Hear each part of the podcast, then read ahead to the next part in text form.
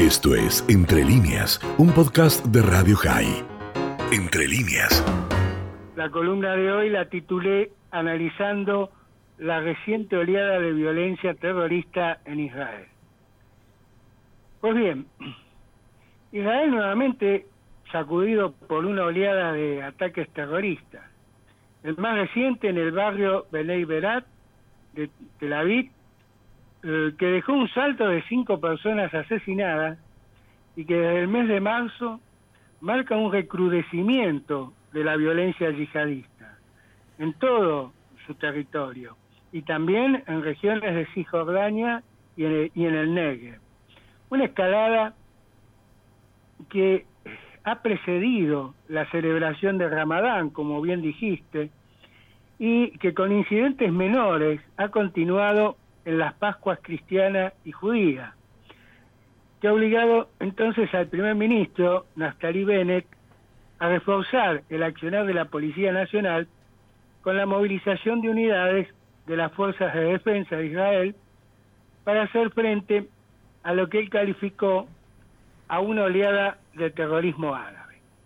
Por su parte, el presidente de la Autoridad Nacional Palestina, Mahmoud Abbas, ha condenado los atentados que si bien no han sido reivindicados por los grupos palestinos Hamas y Yihad Islámica, en dos de ellos sí lo ha hecho el Estado Islámico o ISIS, algo que ha sorprendido, pues desde el 2017 que no se había reconocido ataques de esa organización islamista radical en Israel.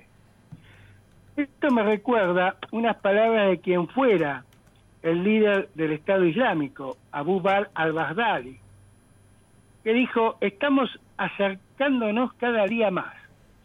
No piensen que nos hemos olvidado de ustedes. Los judíos del mundo se juntarán en Israel y Palestina será su cementerio.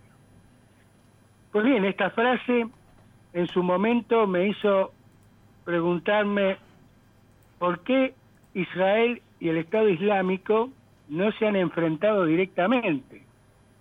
Las respuestas que encontré fueron la distancia geográfica entre aquel territorio que conformaba el Daesh e Israel, también los recursos limitados del ISIS, centrados a combatir el accionar de las fuerzas sirias, iraníes, kurdas y de las coaliciones lideradas por los Estados Unidos y Rusia, hacía que Israel no fuera una prioridad. Y en cuanto a la materialización de atentados, como lo hiciera en algunos países de Europa, hay dos factores a tener en cuenta. Por un lado, un mayor control y protección por parte de la seguridad e inteligencia israelí.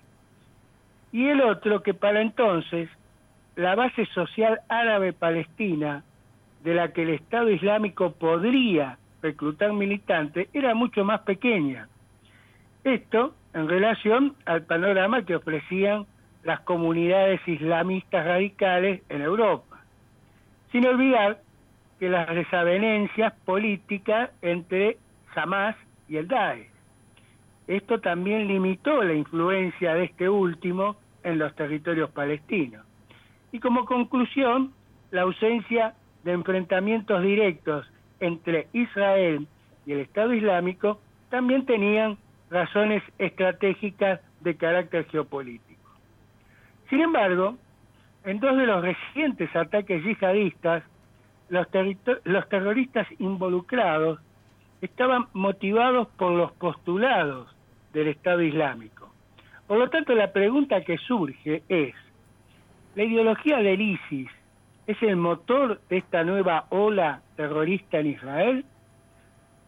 Pues la agrupación yihadista, a través de su actual portavoz, Abu Omar al-Mujaber, en un mensaje de audio emitido por Al-Furqan, una de las redes mediáticas del grupo islámico, anunció el comienzo de una nueva fase e insta a sus militantes a seguir los ejemplos de los hermanos que llevaron a cabo los atentados en Beit al-Maqdis, es decir, Israel, y a atacar a los judíos, algo que hace dos años ya había anunciado el Daesh la oportunidad del plan de paz para el conflicto israelí-palestino del ex presidente Donald Trump.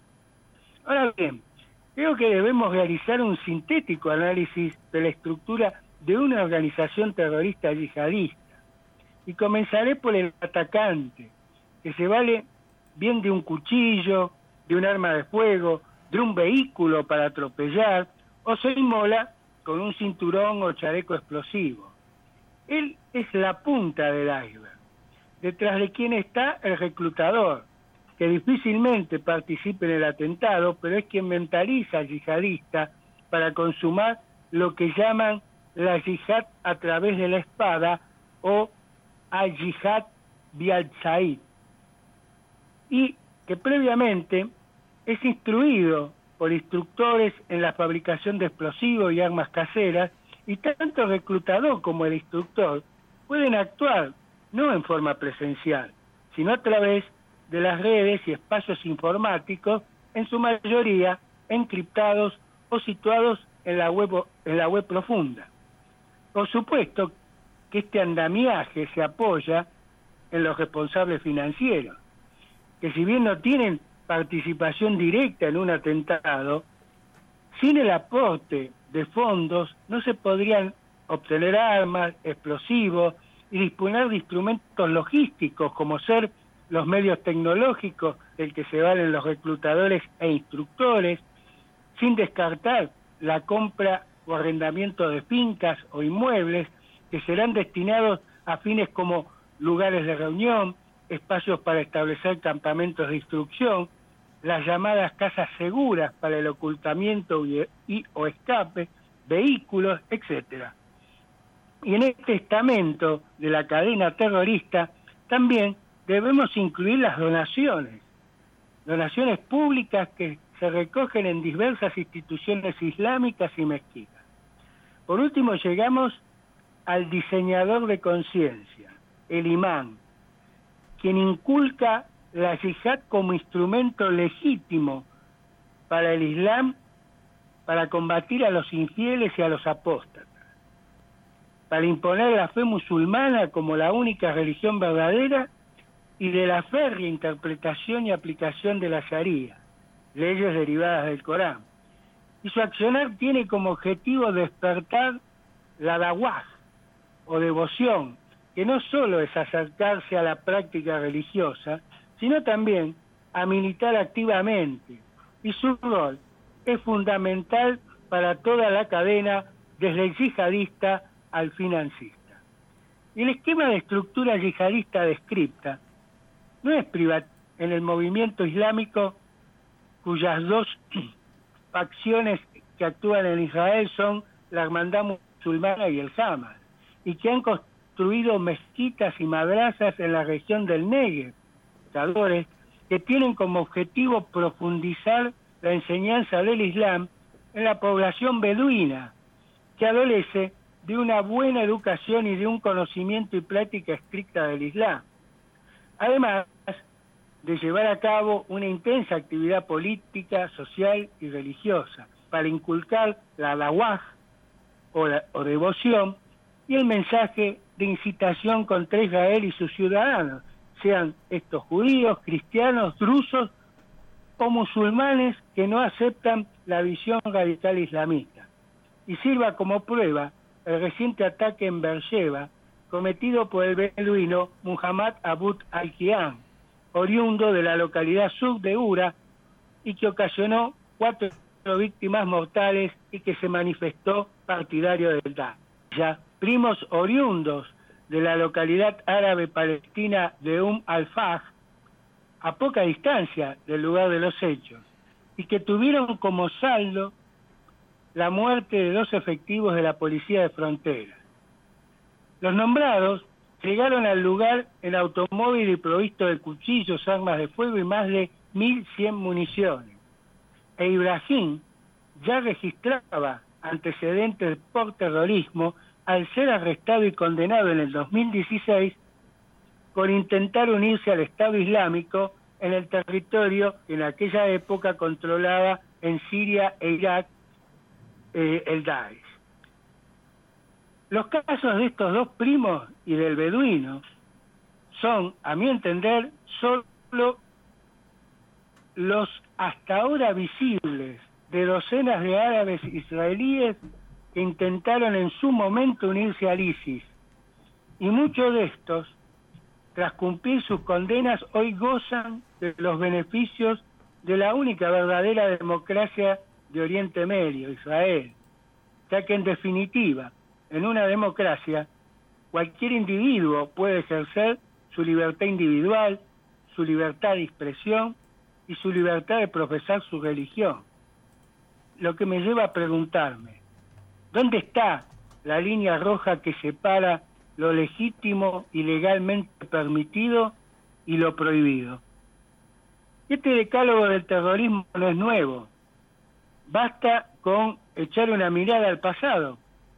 Encontramos hace casi 50 años la fundación de la familia de la Yihad, un movimiento creado por el Sheikh Abdullah Nimr Darwish, que a su vez tiene su antecedente allá por 1920 y 1930, con el accionar de los mustif Haq Amin al-Husseini y Sadkin al-Qassam, y cuyas visiones islamistas radicales siguen presentes hoy en los movimientos y organizaciones yihadistas y que se puede sintetizar en los siguientes puntos.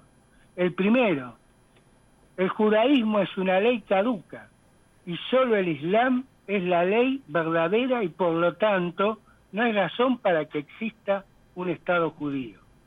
Segundo, los judíos no son un pueblo, sino colectivos pertenecientes a diferentes países occidentales y deben ser expulsados. Tercero, Palestina es parte de Dar al-Islam, es decir, el hogar del Islam, y por lo tanto está prohibido, según la Sharia, la existencia de un Estado no islámico. Cuarto, los judíos no tienen derecho ni a la tierra, ni al Estado, ni a la soberanía. Solo pueden vivir como yishimir, es decir, protegidos bajo la esfera del Islam. Y quinto, Jerusalén pertenece solo a los musulmanes, ni a los judíos ni a los cristianos. Dicho esto, Dani, y finalizando mi columna de hoy, el accionar de elementos yihadistas, sean estos vinculados o militantes de cualquier organización o grupo islamista radical, sea el Estado Islámico, la Yihad Islámica o el Hamas, sea que actúen en forma individual o de forma celular, todos persiguen la destrucción del Estado de Israel. Y a través del accionar de los diseñadores de conciencia que buscan desarrollar la daguaj o devoción, han provocado un clima explosivo en el que se trata de utilizar incidentes menores, como ser el desalojo de familias árabes palestinas en el barrio Sheikh Jarrah, los enfrentamientos en el Monte del Templo, los apedreamientos a medios de transporte de las protestas de los beduinos en el Negev. Todo esto para alimentar la escalencia, una situación que parecía superada para la población israelí, pero que lamentablemente, mientras las organizaciones terroristas palestinas no sean disueltas, mientras que el propio pueblo árabe palestino no status quo perimido y sin sentido, habrá que entender y aceptar que se deberá convivir y combatir a un enemigo que solo quiere la destrucción del Estado de Israel sin olvidar actores estatales, como ser la influencia y financiación de Irán, y los roles que cumplen Qatar y Turquía y el doble juego del Reino de Jordania. Y es por todo esto, por todo lo señalado, terminaré con dos frases de una de las mujeres más importantes en la historia judía, Golda Meir. La primera dijo, uno no puede borrar el pasado solamente porque no le queda al presente. Y la segunda, cuando los árabes amen a sus hijos más de lo que nos odian a nosotros, entonces tendremos paz. Esto fue Entre líneas, un podcast de Radio High. Puedes seguir escuchando y compartiendo nuestro contenido en Spotify, nuestro portal radiohigh.com y nuestras redes sociales. Hasta la próxima.